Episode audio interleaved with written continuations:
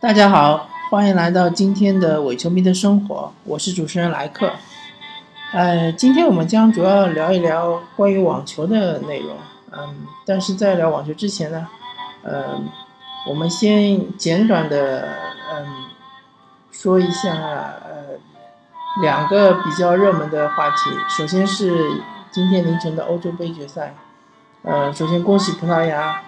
终于获得了嗯他们首个欧洲杯冠军，嗯，其次我相信嗯今年的金球奖应该不出意外的话将会被 C 罗获得，毕竟他呃作为球队的核心，既获得了欧冠冠军又获得欧洲杯冠军，虽然他不幸的在本次呃本场比赛中受伤下场，嗯。还是恭喜他们吧。虽然我并不喜欢葡萄牙的踢法，呃，另外我想说，葡萄牙的主帅，嗯，绝对是本届呃最好的主帅，没有之一。嗯，他令这支没有什么球星的葡萄牙队，竟然在场面上和法国队，呃，分庭抗礼，并且最终凭借一记绝杀战胜法国。呃，德尚也不能说是呃能力不行吧，只是说稍逊一筹，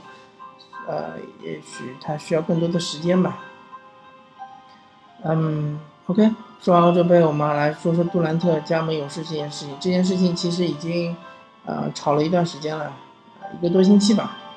嗯，最近我看到一篇文章，我觉得说的有点道理。呃，我们想一想，勇士能够。组成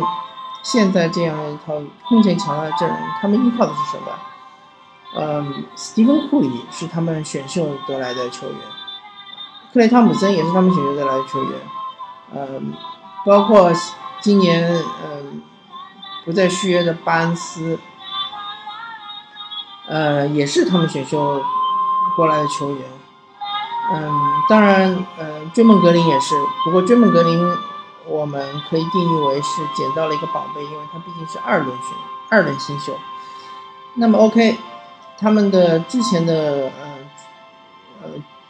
先发阵容的三位球员都是选秀得来的，那说明什么问题呢？就说明他们之前的战绩是非常烂的，不然的话他们没有没有任何的可能性能够选到这么好的呃全明星级的主力球员，对吧？然后我们再来看看博古特和伊戈达拉为什么能够嗯在之前签约勇士，也是因为他们战绩比较烂，所以他们的主力球员都是新秀，所以他们有大把的空间，可以可以选择去与呃自由市场的呃比较优质的球员签约，最终他们就签到了博古特和伊戈达拉。最终，他们凭借这两季签约，再加上本身的优，呃，优秀的球员，夺得了一次总冠军。虽然他们今年没有获得总冠军，但是他们给杜兰特看到了希望，所以他们通过，呃，裁掉博古特和巴恩斯，呃，然后通过薪金吃掉了杜兰特的，呃，给杜兰特开出了新的新新的合同，所以说。总而言之，勇士能够有现在这样的成绩，有现在这样的呃超强的实力，正是体现了整个 NBA NBA 联盟的公平。因为勇士可以说是近三十年来战绩最差的球队之一。呃，至少我看球的话，也有将近二十年。在我印象中，勇士打的最好的赛季，也只不过是两次进入过分期。分区决赛从来没有进入过西区西西部决赛，所以说，嗯，甚至当年勇士黑八小牛，嗯，被大家吹上天了，但是他最终，嗯，半决赛也是没有战胜，呃，尤德隆·威廉姆斯和呃卡拉斯·布佐尔带领的爵士，嗯，所以说怎么说呢？分手轮流转吧，嗯，虽然我。并不喜欢勇士，我也不喜欢他们的打法，呃，我也不喜欢他们这种高调的风格。但是有这一点，我们不得不承认，嗯，正是由于他之前这段时间的摆烂，所以导呃最终得到了一个不错的结果，所以也没什么可羡慕的吧。毕竟你说洛杉矶湖人和呃波士顿凯尔特人已经强悍了这么多年了，他们摆烂个几三五年也是很正常的。OK，啊，我我们现在来聊我们的正题，就是呃温网决赛也是昨呃今天凌晨刚刚结束，呃穆雷终于在家乡父老的面前夺得了他第三座大满贯冠军，嗯，虽然说很多人还是会嘲笑穆雷是说呃目前这个时代是。三加一巨头，前面三巨头是呃毫无争议的，那个加一就是穆雷，因为他只获得了三三个大满贯。我们来看一下，呃，现役大满贯获得最多的是费德勒，他也是史上获得大满贯最多的球员，十七次。嗯，第二是纳达尔是十四次，第三就是德约科维奇十二次。然后第四就是穆雷，穆雷是获得了三次。嗯，其实我们可以说穆雷是被低估的球员，或者说他是，嗯，怎么说？呃，是一个被大家嗯。是大家对于他的一些批评和一些呃指责是某种程度上来说是并不公平的，因为我们看一下，在费德勒之前的那个时代，桑普拉斯一枝独秀，他夺得了十四次大满贯冠军，但是其他人呢？我们可以看阿加西，是桑普拉斯之后的第二人，也仅仅获得了八次大满贯。后面呢？后面那些，比如说，嗯。萨芬被誉为天才少年，呃，也被誉为那个时代最好的球员之一。他也仅仅只获得了两次大满贯。库尔滕只获得了一次大满贯。呃，像澳洲大坡拉夫特也只获得了一次大满贯。呃，罗迪克，罗迪克也只获得了一次大满贯。但这些球员纷纷都被认为是，嗯。大师级的球员也被认为是，嗯，非常出色的，呃，也获得了不错的荣誉，嗯，大家对他们都是赞誉有加，而并没有给予很多批评。但是我们看看穆雷，穆雷虽然说，嗯，他可能个人的性格或者说他的打法并不招大家的喜欢。我记得我以前有个同事跟我说，呃，穆雷这个家伙就是一个苏格兰来的乡巴佬。嗯，他整天在嘴巴里骂骂咧咧的，就是特别是比如说他发挥不佳，或者是他明明有个好机会没有把握住，他就会嘴巴里说以 F 字打头的单词，并且他的心理素质不行。其实他的实力可能，嗯，早就和费德勒以及德约科维奇，嗯，相差了。相差不多，甚至于他某些地方已经超越他们了，但是他，呃，迟迟没有获得自己的大满贯。不过现在穆雷已经获得了三届大满贯，嗯，虽然说比起，呃，费德勒或者比起，嗯，纳达尔，甚至比起德约科维奇的话，还是甚相差甚远。但是我们要看到，嗯，如果。我们来看一下，比如说瓦林卡，他获得了两次大满贯，我们就会觉得他是非常不容易的，因为他有一次澳网是啊，有一次法网是在德约科维奇的呃手里硬生生的抢下来的那一场比赛，他发挥的呃超级出色，嗯嗯，德约科维奇当时可以说是呃巅峰时刻，然后是呃。无人可挡、无敌的状态下，还是被他击败了。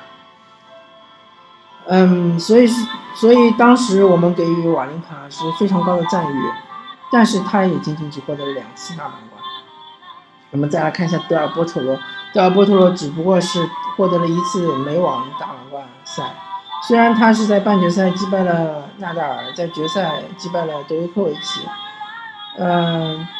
但是他我们也只能说他是一颗流星，但是也并没有人去指责他，说他是怎么怎么不行。嗯，公平的来说，穆雷和呃其他的四巨头之间的差别，可能就是心理上，技术上来说，他可能仅仅是只是比。只是他在打法上是被德约科维奇呃克制所克制，这是没有办法，这是打法所决定的。但是他的心理上确实是嗯不如纳达尔的坚韧，不如费德勒的霸气。嗯，当然嗯和德约科维奇也是有一定的差距。嗯，不过我们可以我们也要看到嗯。其实穆雷也是有机会可以获得全网冠的。他现在拿到了两次澳网，啊，拿到了两次温网，呃，一次美网，嗯，那就意味着他需要获得一次澳网和一次法网。呃，很多人可能觉得穆雷在法网上呃获得冠军很呃难度比较大，那其实我并并不这么看的。我觉得穆雷这种打法，它是一种防守型的，然后带有那个技术型的。呃，有，呃，战技战术不断变化的这种打法，其实是挺适合法网的。嗯，然后嗯，如果你硬要拿穆雷和德约科维奇来比较的话，当然，也，因为德约最近两年或者最近三年正处于巅峰状态，嗯，不断的一年可能会获得三次大满贯，或者甚至，呃。呃，至少获得两次大满贯，那他可能就是在这三年中就已经拿到了七到八个大满贯。嗯，不知道德约科维奇能把这个状态保持多久。另外也要说一说，呃，今年温网其实德约科维奇的输球绝对是一个超级大冷门。呃，我们可以用之前的标题来说，他其实是断电了。呃，因为他跨年度获得了。全满贯就是所谓的温网、澳网，呃，就是所谓的美网、温网、温网、美网、澳网和法网，嗯，然后他中间几乎就没有休息过，嗯，据说他休假的时候也只是给自己放松了可能一个星期都不到，嗯，所以说可能他的心理上的疲劳加上身体上的疲劳导致他。最终还是呃失手了，这个我们也可以理解，也给予穆雷这样一个呃能够获得大满贯的机会。嗯，决赛我看了一部分，呃，最终比分是六比四、七比六、七比六，所以从比分上来看，其实穆雷的优势并不是那么明显，后两盘都是通过抢七来获得的。但是我们可以看到他的心理上的进步还是非常大的。呃，他并没有，并没有因为对手是拉奥尼奇而轻视对手，也没有放放过这这么一次大好的获得大满贯的机会。嗯，虽然我不是穆雷的球迷啊，我其实是纳达尔的球迷，但是我们还是要，呃。非常尊重他现在取得的荣誉，取得的这些呃成果，还是非常不菲的。如果穆雷今天就退役的话，他凭借他这三个大满贯，我相信也可以在这个时代上留下一定的注脚。嗯，至于他为什么没有获得更高的赞誉或者更高的一些评价，是因为他实在是活错了时代。这个时代是被。嗯，可以说是被三大巨头统治的时代。如果他自己不算的话，嗯，是费德勒、纳达尔和德约科维奇。那如果是这个现象，为什么会出现呢？我只能说是排名前十的球员，他们之间的差距和排名前三、前四的球员之间差距实在太过悬殊，太过巨大。嗯，只能说是网球，网球的发展出现了不均衡。嗯，其实我们看桑普拉斯时代的话，其实排名前十的球员之间互有胜负，很少有球员能够连续战胜对手十几次甚至二十几次。但是，嗯，在费德勒巅峰时期，经常有呃有球员会连续输他十次，而这些这些连续输他十次的球员，甚至还是排名非常高的，甚至十十名以内的球员。嗯，所以说这真的是一个时代造成的吧。嗯，我还是挺看好穆雷能够，嗯，有机会再能够拿拿到一几个大满贯，甚至能够拿到金满贯，还是祝福他吧。呃，至于德约科维奇的话，他的打法现在已经趋于一种呃完美巅峰的状态，就看他能保持多久，或者就看能不能有一个球员，当然应是应应该是一个比较年轻的球员，呃。他的某一项打法能够特别克制德约科维奇，就像当年纳达尔，呃，来挑战费德勒的王朝时所做的那样。如果他有一，呃，他能够比如说发球特别好，或者发球上网特别好，或者他的底线能够强过德约，或者是他的嗯反手，或者是他的正手，反正有任何一项技术能够。突破性的，嗯，强于德约科维奇的话，那才会有机会打破他的垄断。不然的话，以现在的这些球员的呃技术能力的话，看来德约还能够统治一到两年。那他其实有机会能够挑战费德勒的十七次大满贯。嗯，所以说作为网球迷的话，我们现在呃正生活在一个最好的时代，也生活在一个最坏的时代。嗯，祝福德约吧，祝福穆雷。当然，费德勒又错过了一次能够嗯再次得的嗯大满贯的机会。不过，我们也要认嗯承认这个自然规律，毕竟嗯运动员的身身体的这个，毕竟运动员身。身体素质和他的年龄是呃分不开的，所以费德勒作为三十四岁或者三十五岁高龄，呃，能够还是活跃在呃网坛的第一线，能够还是排在前三、前四甚至前二的话，其实也是非常不容易的。但是他现在想再获得一次大满贯，确实难度非常大。嗯，虽然我是。费德勒，费德勒的黑粉，但是，嗯，我也希望他能够体面的退役吧。呃，今天聊网球的相关内容就聊到这里，啊，感谢各位收听，谢谢，拜拜。